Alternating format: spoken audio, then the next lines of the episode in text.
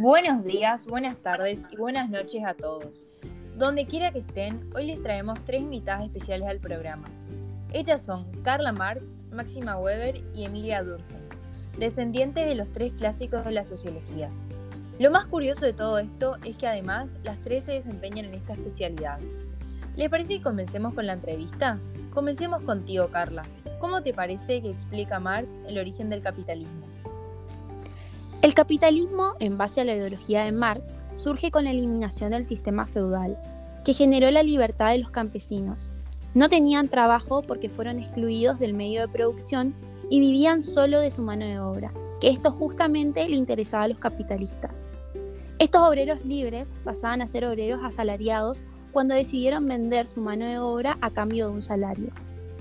A partir de que se elimina el sistema feudal, se empezaron a expropiar tierras y surgieron las leyes del cercado sobre territorios comunales que en la actualidad se vendría a conocer como la propiedad privada, que es una importante característica que define el capitalismo.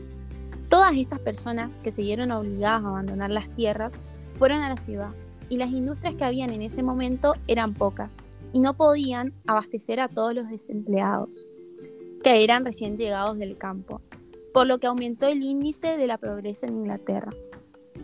Además, se impusieron leyes que redujeron el salario.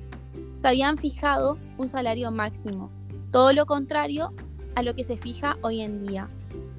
Por lo que Marx dice que la producción capitalista somete al obrero, ya que éste pasa a depender del capital o del empresario.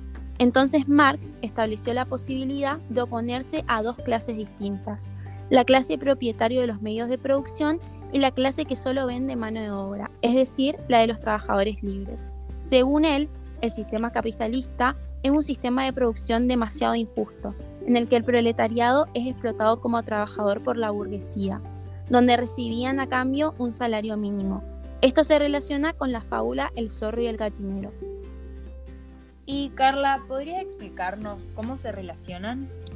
Sí, se refiere a que el zorro, la clase burguesa, le tiene cautivo a las gallinas, lo que vendrían a ser en este caso las personas, donde no pueden escapar del sistema, refiriéndose a que siempre van a seguir siendo trabajadores sin poder progresar.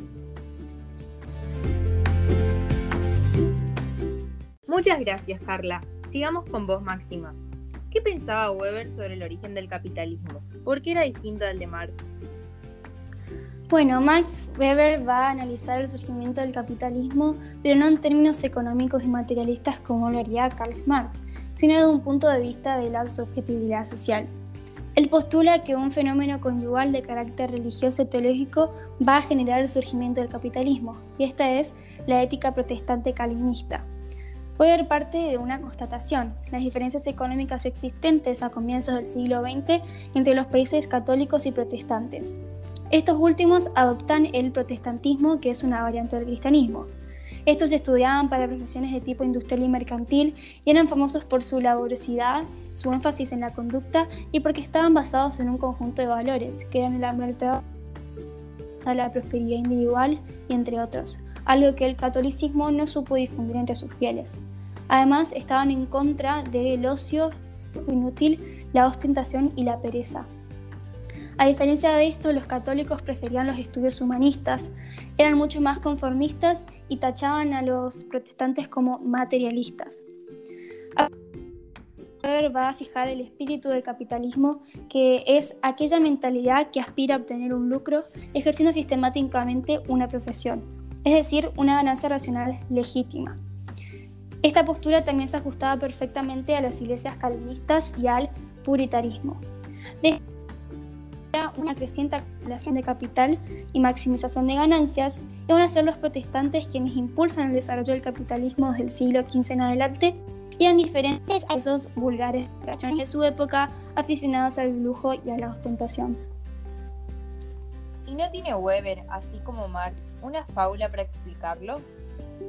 Sí, la fábula de la hormiga de la cigarra. Sabemos que la hormiga se pasó durante el verano juntando alimentos y otras cosas para subsistir durante el invierno, a diferencia de la cigarra que eh, se burlaba de ella por trabajar y no disfrutar la vida, entre comillas. Cuando llega el invierno, la hormiga puede vivir y subsistir tranquilamente, mientras que la cigarra no contaba ni con alimentos ni con las condiciones necesarias para subsistir. Weber lo que hace es comparar a la hormiga con los protestantes y a la cigarra con eh, el cristianismo.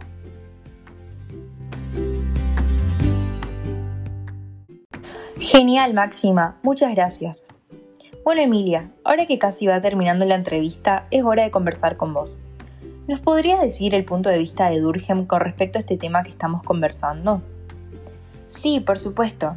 Lo que puedo decir sobre Durkheim es que fue el primer sociólogo en desarrollar el concepto de anomia en la división del trabajo social y el suicidio.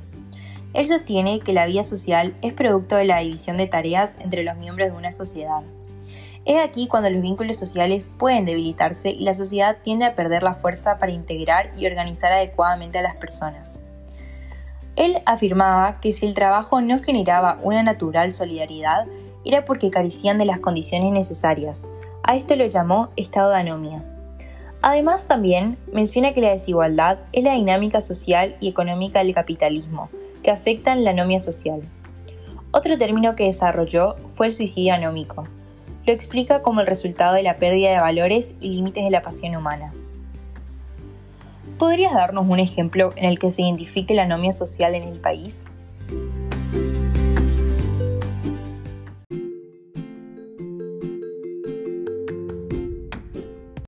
Sí, el ejemplo que puedo darles es cómo la mayoría de la gente joven y adolescente que habita en la Argentina procura emigrar del país para poder así conseguir una mejor calidad de vida en otros lugares, ya que aquí no le dan un salario digno.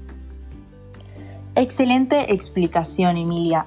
Muchísimas gracias chicas por visitarnos hoy y poder hacer esta entrevista posible para todos aquellos interesados en este tema. Ahora, les toca reflexionar un poco a ustedes oyentes. ¿Cuál es la postura que consideran que se acerca más a su idea propia sobre el capitalismo? Gracias por escucharnos y nos encontramos en la próxima. Hasta luego.